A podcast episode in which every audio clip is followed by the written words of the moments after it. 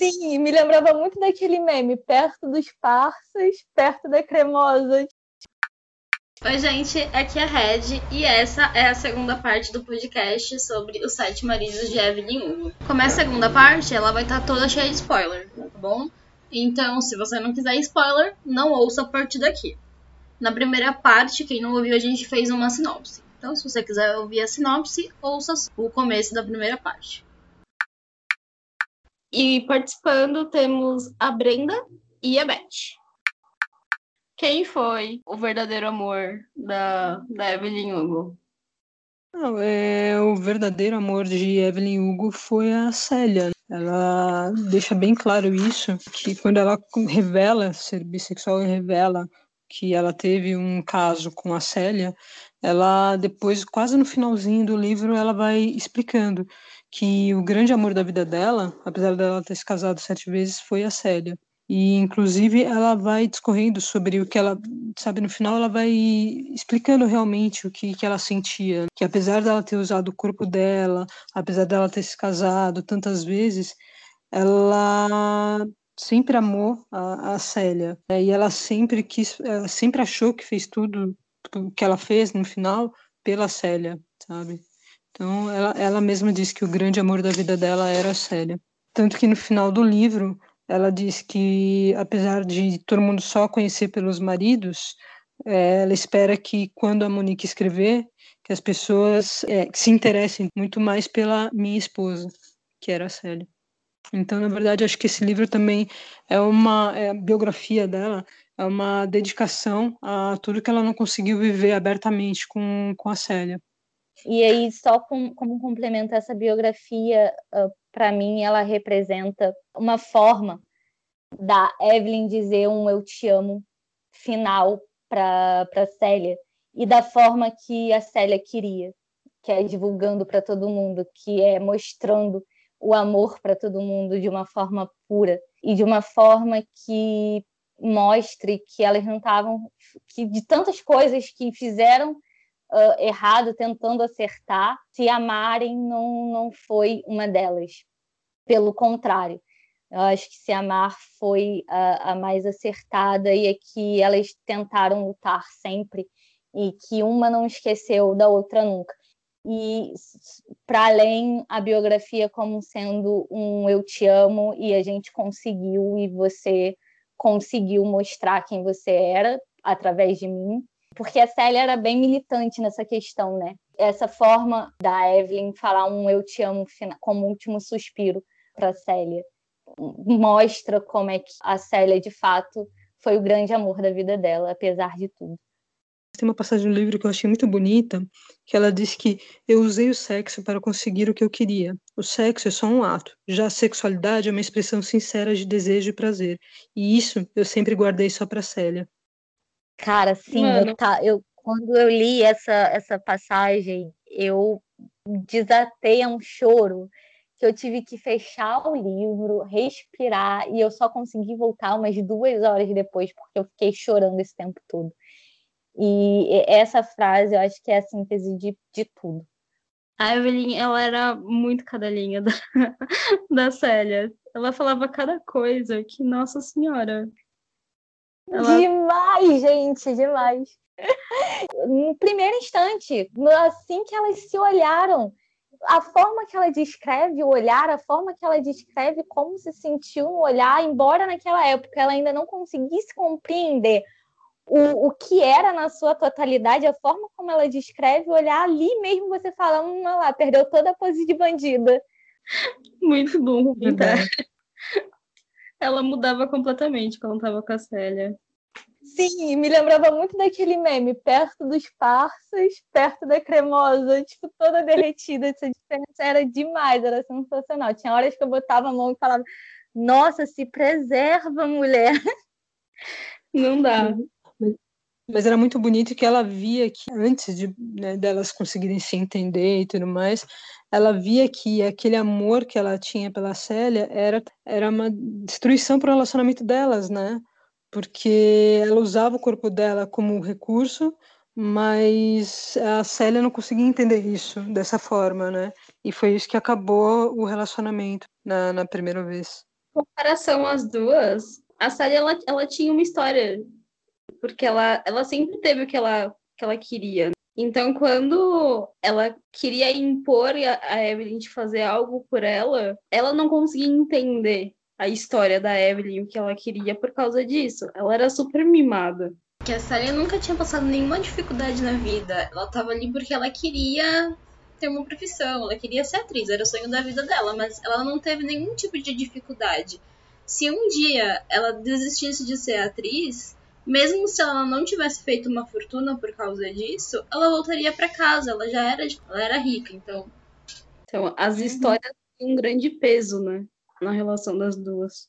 Sim, e, e aí é, é, por isso também que eu acho que o, o livro é muito bem construído e traz pessoas reais, porque ele não só. Ela teve um cuidado, a autora teve um cuidado de ser fiel a todo o contexto de que o personagem é, era inserido. Ela mostrou como o local de fala de cada pessoa interfere no, no julgamento do outro, no julgamento pessoal e nas atitudes pessoais também. Eu achei isso sensacional. Ela deixou isso muito claro, para mim, pelo menos, ao longo de toda a narrativa de que o local de fala, o local de onde você fala, ele é importante sim. Não só importante para suas ações, como da maneira que você julga o outro. E aí, vendo de fora, você consegue ver razão nas duas e consegue compreender porque uma não vê razão na, na outra e, e sobrepõe a outra e tem todas as interferências. E aí você vê como que a, a autora conseguiu desenvolver muito bem essa questão do, do local de, de, de, fala da pessoa e como esse local ele interfere sim em, nas menores atitudes, nas menores, nos menores momentos da nossa vida. E só um, um eu estava aqui procurando a, a, passagem, mas eu não achei, porque eu estou sem óculos também, eu quebrei meu óculos, enfim. Na, uma das partes que você via que claramente a Evelyn ia cadelar o resto da vida pela Célia foi na parte que elas estão tomando vinho, que a Célia derruba o vinho nela, na, na camisa e ela vai se trocar. E a, a, Evelyn fala que naquele momento ela daria, ela era capaz de dar o mundo nessa parte. E, e ela reafirma na, na estreia de Pequenas Mulheres, né, que, é, mulherzinhas que botaram aqui na, na tradução, na, na estreia que ela fala que ela era capaz de qualquer coisa para dar o mundo para Célia. E aí você falava, vamos, vai cadelar horrores do início ao fim, e foi o que aconteceu. Evelyn apaixonada é outra história, né? Agora, eu queria fazer uma pergunta pessoal. Qual das duas que, que irritou mais vocês? Porque, apesar da gente entender os pontos de vista, a gente também queria matar as duas. Quando elas estavam juntas, quem que vocês que, queria matar mais? A Célia. Apesar de me identificar muito com a Célia, a Célia, eu, eu queria, de fato, teve um momento que eu queria muito matar a Célia. Foi, eu acho que o único momento que eu, de fato, queria matar, estrangular a Célia, quando a, a última briga dela, se eu não me engano, que eu fiquei muito revoltada com a Célia, e aí eu queria matar a Célia. Eu acho que ela foi a única que eu desejei matar. A, a Evelyn, eu ficava bolada com ela por uns sete minutos, depois eu esquecia completamente por que, que eu tava, né, não conseguia, né, eu conseguia falar, ai, gente, mas todo mundo erra, e passa aquele paninho, mas a Célia teve um momento que ela me tirou do sério, mas de um nível que eu quis matar de fato. A Célia foi uma representatividade muito grande para mim, até por ser uma mulher lésbica. Eu concordo com a Brenda, eu acho que a Célia é como a Evelyn descreve um momento, ela era mais mimada. Então ela não tinha muito o que perder, porque ela nunca teve que lutar muito por aquilo, porque ela já vinha de uma família, de certa forma, classe média, digamos assim, então ela nunca passou pelo que a Evelyn passou. Eu entendo que ela era apaixonada e, e ela, se, se fosse hoje em dia, ela ia estar lá desfilando na, na, na parada e tudo mais, mas ela podia ser um pouco mais sensível. Quando a Evelyn né, revelou que ela estava grávida, ela não conseguiu compreender sabe, a situação. E ela podia ter apoiado a Evelyn, ter ido com a Evelyn e com o Harry né, na hora que eles foram fazer o aborto, mas não, ela preferiu terminar o relacionamento, sabe? Porque ela entendeu que aquilo foi uma traição. Então, essa Nossa, parte específica me, me irritou um pouquinho. Sim, essa parte e também a parte que ela xinga uh, a Evelyn, mesmo sabendo de todas as questões da Evelyn, sabe? Foram dois momentos, então, que eu quis matar a Célia, foi, foram esses. E aí, quem estiver escutando, se for fã da pessoa, não me mata. Eu também sou muito fã da pessoa. Eu não estou querendo insinuar nada, mas já insinuando a Célia, a militância da Célia, eu vejo muito na Tatiana Maslany. Ela seria, a Célia seria uma Tatiana Maslany se fosse hoje, eu acho. A Tatiana Maslany é gay? Então, ninguém sabe, né? Eu acho que a Tati, é, ela é bi. Eu não, acho que até. Aqui. Ela ah, tá. podia. não, que podia, ia ser maravilhoso, né? Mas a, a é, parte então, tá... porque. Desculpa, não, é que a parte que você estava falando que a Célia xinga é quando ela chama a Evelyn de vagabunda. E é justamente Isso. nessa parte que o Harry fala: não, você não é vagabunda.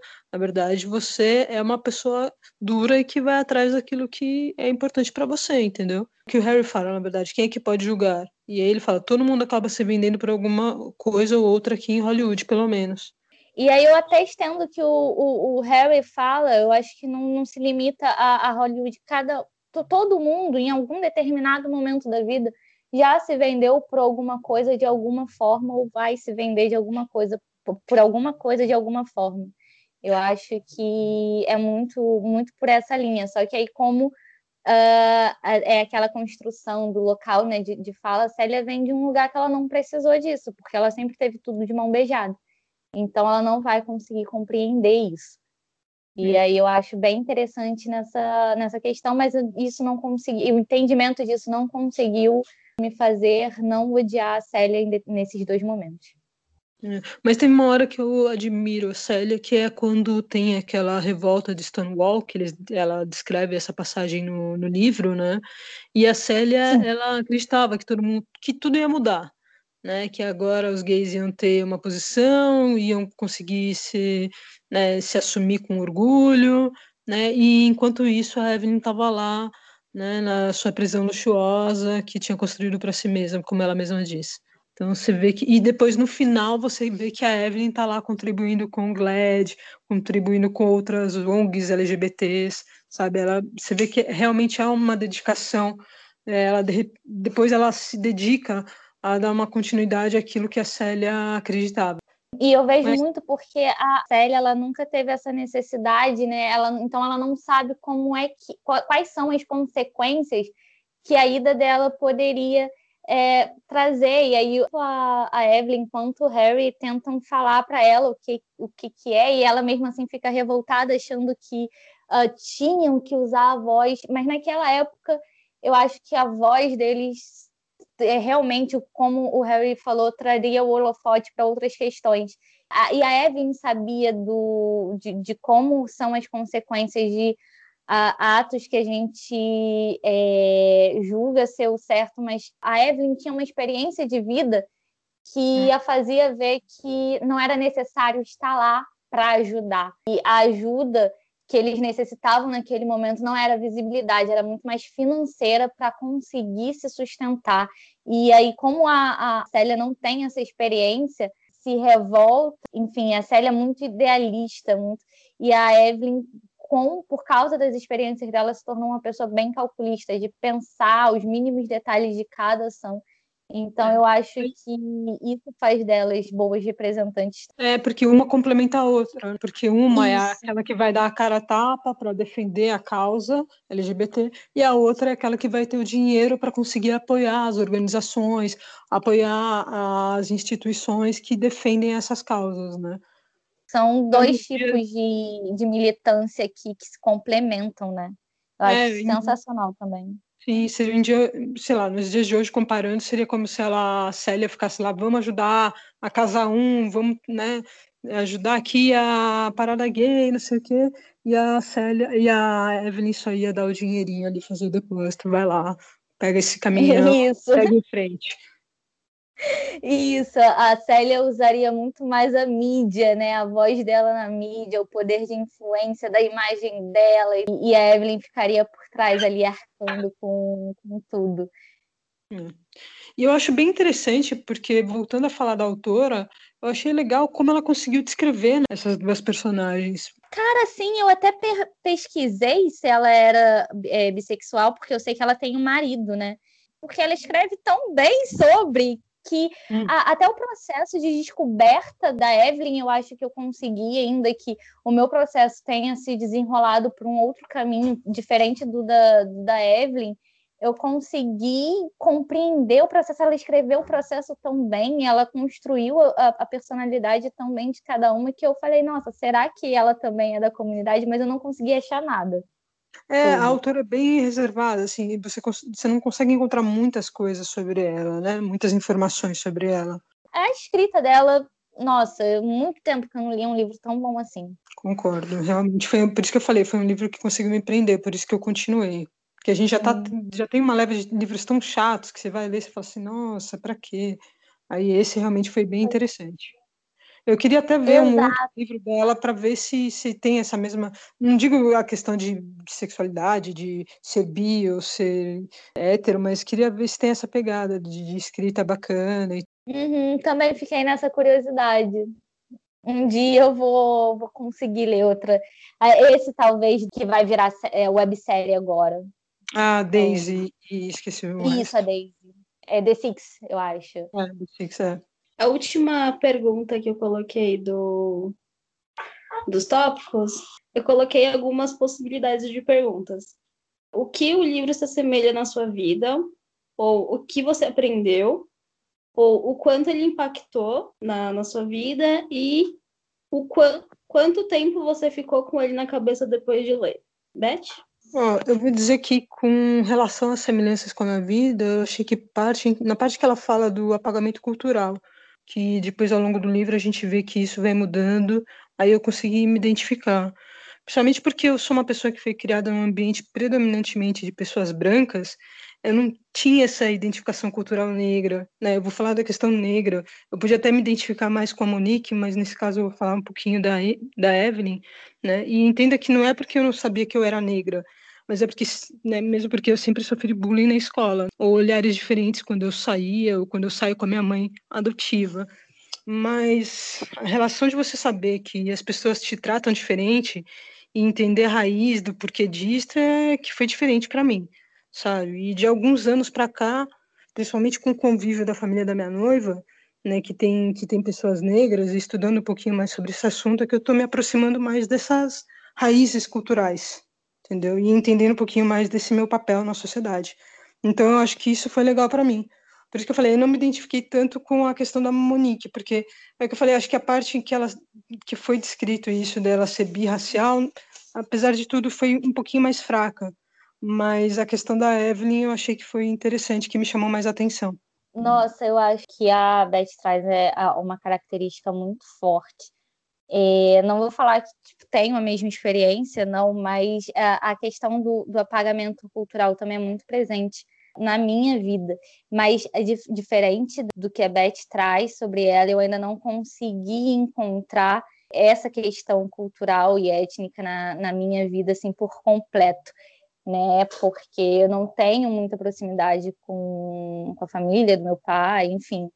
Então, assim, ainda é um fantasma bem vago, e quando a, a Evelyn traz isso, uh, quando que é quando ela se toca também que ela apagou essa a, a cultura dela, né? Eu fiquei, nossa, então quem, quem eu sou, então eu fiquei impelida a, a procurar mais sobre essa questão na minha vida também, porque consigo ver muita proximidade, embora algumas pessoas não ligam e me leem enquanto branca, e, então eu não tive muito, muitos empecilhos a, a, crescer, eu não me vejo, quando eu olho no, no espelho, eu não me vejo enquanto uma mulher branca, até porque meu pai não é não é branco, mas assim eu não sei a, a, origem étnica, do meu pai também e racial, então assim ver a Evelyn falar da importância e como ela ficou mal por ver esse apagamento nela no final do livro foi uma das questões que me fez tentar e começar a buscar um pouco mais sobre mim. Eu não tenho aqui também um relato de ah, me descobri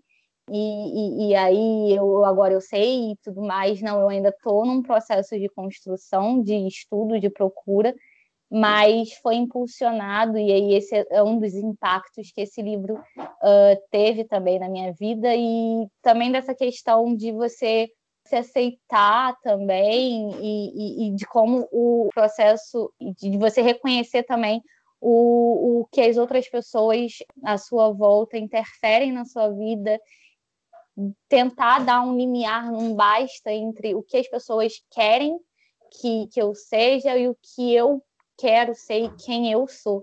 Também me impactou nesse sentido de me impor mais e ir atrás daquilo que eu quero e não de buscar uma projeção ideal daquilo que esperam de mim.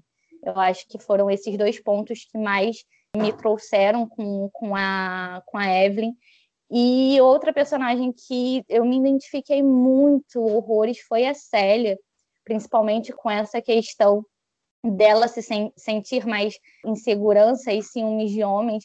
E aí que eu já, já passei um pouco por isso em um relacionamento prévio e entender, e hoje eu consigo entender que eu me senti assim não não por ter uma uma bifobia, mas por a gente viver numa sociedade tão falocêntrica que parece que a gente é incompleta. E aí, quando a gente vai se conhecendo completa, quando a Célia foi também construindo isso, de se conhecer completa, de conhecer que você não tem falta de nada, você é um ser completo e você pode ser amada de forma completa, eu acho que muito se assemelha a, a mim também. Então, acho que a Evelyn e a Célia conversaram comigo e com partes da minha vida passada e, e presente de uma forma tão pura. Eu até hoje penso no livro, volta e meia eu estou pensando no livro e que o livro me deu muita força para também me impulsionar mais e me dedicar a determinados projetos que eu estava muito insegura, muito incerta. Então, assim, eu acho que o livro tem esse poder, e aí eu volto a enfatizar a importância também que os livros de literatura de que se valem como literatura e não como puro entretenimento de, de dar mais do mesmo, como eles têm um impacto real na nossa vida. Eu acho importante também a gente ressaltar a forma como eles colocaram as diversas formas de sexualidade no livro. Eu achei que foi muito bem, muito bem feito se alguém tiver é, ouvindo o podcast e não, não lê o livro, então fica, ficou aviso. Eles mostram diversas formas de sexualidade e em todas elas é muito bem retratado. Mas a gente tem o Harry, que é gay, o pai da Monique, que não, não ficou claro se ele era bi, se ele era pan, se ele era, se ele era gay. A Evelyn, que era bi e a, e a Célia, que era, que era lésbica. E a forma que a Evelyn descobriu também que o Harry era gay foi muito bem feito. A, a forma que a, que a Evelyn descobriu que ela era bi também, e o orgulho que ela sentiu a contar isso pra Monique também é, é muito representativo, é muito significante pra gente. A gente vê nesse relato que foi feito como se fosse nos tempos atuais, mas referente à sexualidade de alguém que viveu nos anos 50. Então, é muito marcante essa, essas passagens, essa, essa evolução, passagem do tempo. Ela precisou de muito tempo para conseguir se sentir segura para poder falar certas coisas. E eu acho meio mágico também que eu acredito que as pessoas que leram o livro, que nasceram na mesma época que ela e que tiveram que passar por vários problemas, devem ter se sentido completo com o relato. Claro que dificilmente alguém vai ter a mesma experiência que ela teve. Mas deve ser muito mágico você se sentir representado depois de tanto tempo. Ver que no livro foi retratado algo que você passou. E também a gente se sentir representado por um personagem fictício que passou por aquilo nos anos 50, mas que poderia ser agora. Claro que com as dificuldades do tempo atual, mas algumas dificuldades parecidas, alguns preconceitos, os mesmos racismos, as mesmas imposições. Então, sim, não só as sexualidades também, como as reações a elas também. A Evelyn lida com o fato da Célia ser lésbica, como a Célia lida com o fato da Evelyn, a Monique que fica naquela, uh, naquela não dúvida, mas fica aberto, né, o que a Monique é. E eu confesso que eu chipei muito a Monique com a chefe dela, que eu esqueci o nome, mas uh, a chefe dela na, na Vivan, eu chipei muito a Monique com a chefe. Então, a assim, é, isso, isso, ela. Então, assim, é, é, muito bem construído nesse sentido de da sexualidade em si, da pessoa sentindo como essa sexualidade também é vista por outros. Quando o livro terminou, vocês acham que a biografia cumpriu o papel que ela se propôs? Ou vocês acham que a Evelyn ainda escondeu algumas informações? Eu acho que ela cumpriu o que se propôs e que a Evelyn, não é que ela escondeu informações, mas eu acho que ela guardou para si algumas lembranças, ou por serem doloridas demais, sofridas demais de serem resgatadas, ou por ser lembrança tão pura que ela queria guardar só para ela. Eu acho que todo mundo, né, em, em certo grau, omite algumas coisas também, apesar de, de se mostrar 100% verdadeiro. Acho que a gente nunca conta tudo de tudo né? A gente sempre guarda um pedacinho para a gente, ou por medo de perder uma lembrança valiosa, ou por medo de tocar numa ferida tão angustiante. Ela contou uma história real, uma história verdadeira, mas eu acho também que ela omitiu e, e guardou para si algumas lembranças. Não, eu acho que ela guardou principalmente as lembranças da época de criança, a época em que ela perdeu a mãe e teve que conviver com o pai. Ela passou muito rápido sobre essa história. Falou que saiu de lá porque ela sabia o que iria acontecer, mas ela não entrou em detalhes de como foi conviver realmente com o pai. Sim, eu acho que tem até uma parte que ela deixa meio livre se ela sofreu violência uh, sexual, abuso sexual por parte do pai ou não fica uma lembrança bem turva e confusa. Então, por isso que eu acho que a biografia cumpriu aquilo que se propôs de uma forma magistral, mas que ao mesmo tempo ela guardou para si algumas coisas, embora ela tenha se posto ali num ato, no último ato de amor, de falar eu te amo e é que a gente está conquistando o mundo e mostrando esse amor, né? Eu acho que a, bi a biografia cumpriu esse papel de ser uma declaração de amor póstuma a cumprir e a realizar o maior sonho da Célia, que ela, no final ela conseguiu dar a Célia ao mundo. Então, assim, nesse sentido, a biografia cumpriu o papel que se propôs. Ela foi a forma que a Evelyn deu o mundo à Célia. Ela falou que ia dar o mundo e ela deu o mundo à Célia da forma que a Célia queria. E então, por isso a biografia cumpre seu papel mas eu acho que ela também escondeu e não falou tudo. Né, até por causa dessa questão que a Beth traz da infância, eu acho que coisas da, da, do relacionamento dela com alguns figurões de Hollywood uh, também ela guardou para si. E, enfim, eu acho que ela guardou, sim, mas eu acho que não, não tira a importância e, e, e, o papel da, daquilo que a biografia se propõe. Pelo contrário, eu acho que para cumprir com esse papel, ela precisou guardar algumas coisas, assim como foi sempre a vida dela, né? Para cumprir com um determinado papel, ela precisou apagar, esconder algumas coisas. Também concordo que a, a biografia ela cumpriu o papel, tem outro ponto que não tem como você escrever todas as informações, né? Um livro ele não vai caber tudo o que aconteceu em 79 anos da vida dela. Não tem como. Mas a minha teoria final, na página 350, tem a informação. Os boatos de que Hugo estava lutando contra um câncer de mama em estágio inicial não foram confirmados. Quando a Evelyn conta isso para Monique, ela conta isso a critério de informação adicional, não estava em gravação. Então, isso pode ser que nem tenha sido incluso na biografia dela oficial. E aí eu fiz uma anotação. Talvez a Evelyn tenha mentido sobre a doença, só para Monique não impedi-la de se matar. Nossa, eu também pensei nisso.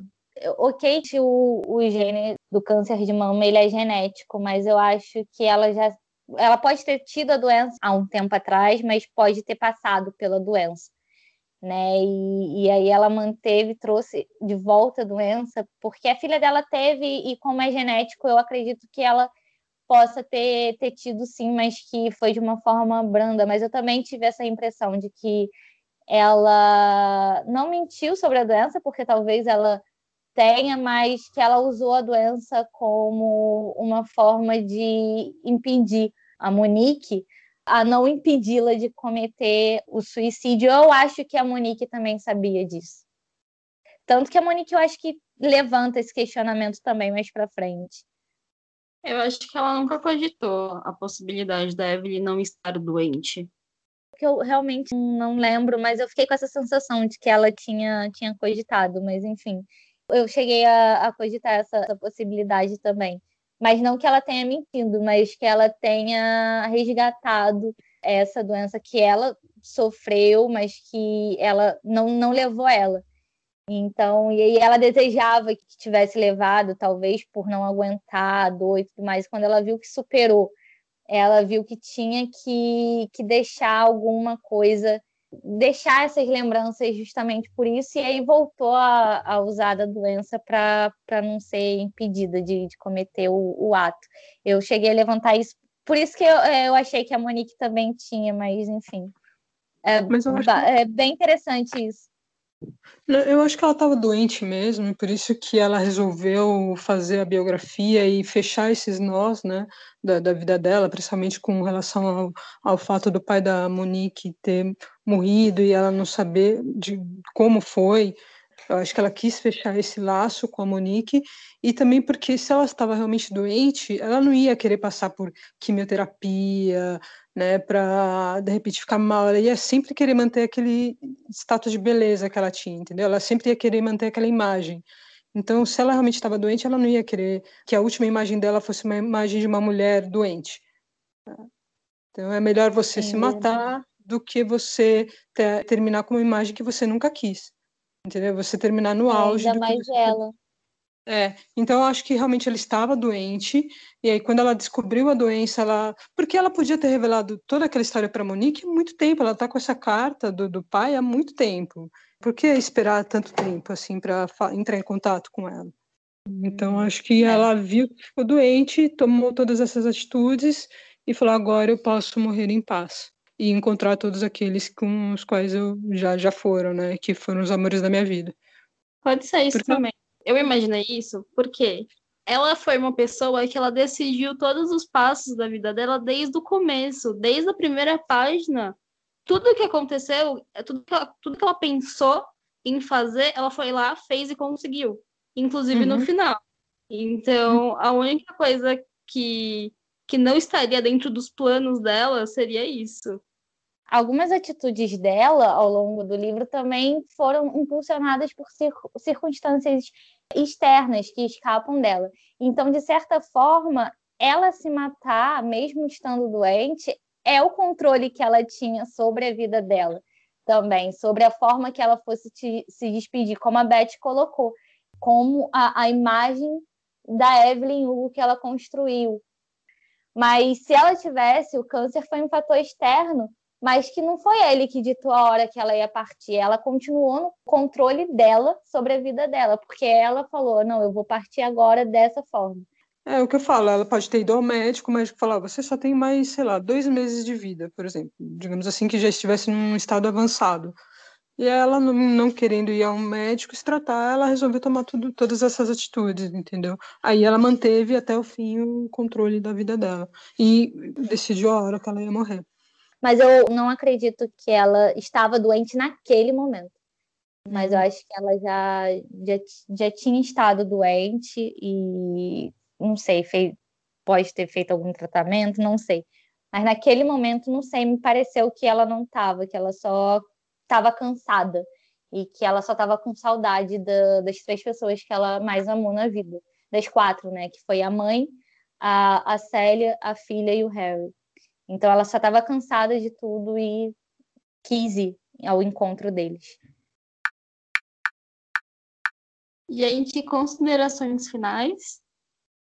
Acho que leiam o livro, porque é uma leitura rápida, quer dizer, rápida, né? Depende de como você lê, mas é uma leitura interessante. Traz essa abordagem de bissexualidade, é, homossexualidade, então acho que é bem legal para as pessoas verem também como era essa época dos anos 50 e 60 e como a gente consegue traçar paralelos com os dias de hoje, sabe? Com os artistas de hoje que a gente tanto admira, mas que a gente não conhece os bastidores. Então, eu acho que é uma leitura bacana. Eu queria saber um pouquinho mais da Monique. Quem sabe um dia ela não faça algo só com essa personagem, mas vamos ver. Eu espero que as pessoas gostem do podcast, né? Que a gente trouxe bastante spoiler, mas que elas não, não percam interesse em ler o livro. Pelo contrário, que elas se interessem mais ainda em ler o livro. O livro é sensacional. Eu acho que, embora com quem chegou aqui que não, não leu, que conseguiu passar por tanto spoiler, não se preocupe. Eu acho que os spoilers que a gente deu aqui ele não, eles não vão interferir tanto na, na leitura de vocês, né? Até porque a leitura ela é bem pessoal. Há quem não goste de spoilers, mas por favor, ainda assim, se você sobreviveu até aqui, é porque você não, não deve ligar tanto para isso, mas eu acho que, pelo contrário, do, os spoilers nesse livro, eles talvez ajudem a você a direcionar o, o olhar para uma outra forma, mas eu acho que vai depender muito também por isso eu defendo a, a, a forma que a Monique foi, foi retratada no, no, livro também como sendo interessante, porque eu acho que a, essa lacuna da Monique é preenchida com o nosso local de fala também, que isso pode uh, dar uma, despertar uma curiosidade de vocês. Então, assim, um livro, ele de fato, aquele baque que você luta até para você não acabar, porque quando você vai chegando no final, você fala: o que, que eu vou fazer da minha vida sem a Evelyn Hugo?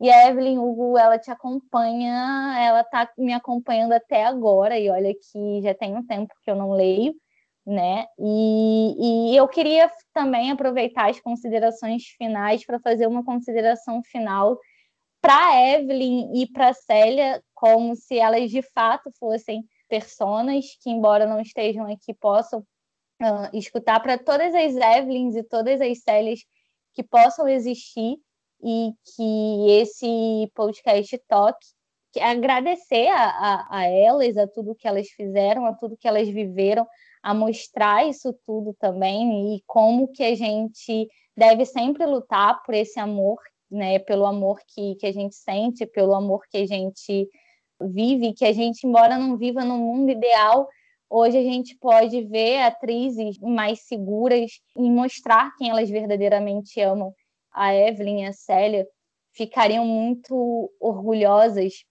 e felizes de ver como que a Sarah, a, a Sarah Paulson e a esposa dela, a Roland Taylor, elas com, podem andar de mãos dadas no tapete vermelho do Oscar. Isso tudo depois de muita luta. É, essas personagens, elas ficariam muito felizes em, em ver essas imagens, principalmente da, da Roland e da, da Sara no tapete vermelho de, de mão dadas, coisa que elas queriam fazer arduamente, é, mas não conseguiam, né, por causa da época. Então, assim, o meu, a minha consideração final vai muito para para Evelyn e para Célia também, de uma forma figurada, mas de uma forma muito especial e real também, que a gente encontra hoje nesse paralelo que a Beth disse bem trouxe que é possível fazer entre o mundo delas e a nossa realidade, embora em mundos diferentes e em épocas distintas, né, que a gente encontra aqui também. Então, a consideração vai para elas também e para todos um pedido de leiam, divulgue a palavra desse desse livro, sintam a ressaca literária que esse livro traz, porque é das pesadas. Eu só queria pedir para quem lê o livro antes ou depois do podcast, comentar lá com a gente no, no Twitter. Continua usando hashtag, porque isso ajuda na divulgação, para que outras obras com diferentes com diferentes letras, né, LGBTQIA+, seja, seja feito, seja divulgado. Essa parte é muito importante. Eu vou pedir para vocês indicarem o, algum livro, série ou filme com final feliz. Hum, precisa ter final feliz, é porque eu ia indicar uma, um documentário que está na Netflix e que trata da questão do Stonewall, né, que para quem lê o livro vai poder entender um pouquinho mais o que foi esse, esse movimento. Pode indicar, mas avisa que não vai ter final feliz. Tá. Eu queria indicar, então vou indicar dois: A Morte e a Vida de Marsha P. Johnson, que é bem interessante. É um documentário sobre essa questão, tudo que aconteceu em Stonewall e porque hoje a gente tem a parada gay. Se você está aí na rua desfilando, você pode acreditar que foi por conta desse movimento que tudo começou. Tá? E outra coisa que eu vou indicar, e vai ser uma homenagem a Evelyn Hugo, vai ser One Day at a Time. As primeiras temporadas estão na Netflix. É uma série que a gente até já tratou no podcast, acho que foi o segundo podcast, se não me engano, que a gente falou sobre essa série. E é uma série sobre uma família de descendentes de cubanos que vivem nos Estados Unidos. É uma série bem humorada que trata de assuntos importantes, relevantes. Ela é uma série que era de 1975, passou até 84, mas eles deram uma repaginada então você consegue encontrar essas primeiras temporadas na Netflix e a outra, a última temporada, se não me engano, acho que tem no Drive, acho que a Sapatão do Drive disponibilizou. Não sei se você já também disponibilizou, Rê. Tem lá no grupo que eu criei lá no, no Google. Tem já o link lá, mas a, a Sapatão do Drive também já disponibilizou a quarta temporada, legendada. Então dá para dá para linkar aí no podcast. Quem se interessar pode ir atrás dessa última temporada. E é uma série que eu repito é muito interessante. Nossa, Beth, eu acho que ah, você não poderia ter trago uma homenagem tão mais significativa para Hugo. Eu acho que ela adoraria essa série. Bom, a minha indicação é um filme também você encontra na Netflix ele não tem uma tradução, o título dele não tem uma tradução para o português, então mil perdões. Se eu pronunciar errado, não sei nem o, o idioma que é o, o, título, mas eu acho que é, é algo do, da Índia, eu não sei de que região da Índia, por isso não sei que idioma, mas então mil perdões se eu pronunciar errado, mas se você escrever da, da forma que eu vou botar aqui, falar, você consegue encontrar na, na Netflix, que é o Equiladik Kodekato Aiza Laga. É grande, mas é, é um filme que fala justamente sobre a questão da descoberta. E aí ele fala também como é se descobrir numa comunidade é, tão conservadora, caixinha, e aí também tem ao longo do filme um heterobaiting, se a gente pode chamar assim, né, de que você pensa que é uma coisa e quando vai ver o amor da vida dela é outra. Linkou aqui com, com um livro e a construção da narrativa desse filme também é muito boa. Tem um momento quando a personagem principal vai dar o relato dela que, meu Deus do céu, eu chorei, eu só desejei ter tido esse filme na, na minha infância, sabe, enquanto eu crescia basicamente o que ela passou, também passei, e eu acredito que todas as outras meninas que gostam de meninas também passaram. Essa, a questão da solidão e de não se, se entender e tudo mais. E aí a forma que ela vai narrando isso através do, do desenho dela, através do diário dela, sensacional. Então, por, por ter uma característica bem, bem próxima do livro, essa, e tem final feliz, tá?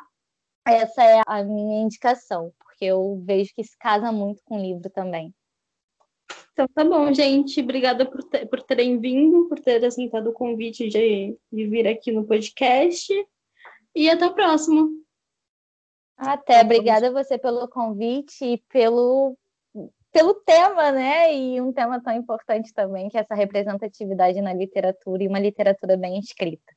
Então, obrigada a todo mundo que nos acompanhou até aqui também, que conseguiu sobreviver aos spoilers. Espero que a gente tenha cumprido aqui o nosso papel de passar a, a palavra de Evelyn Hugo à frente e, e, que mais pessoas consigam conhecer esse ícone e se ver né, também nessas páginas.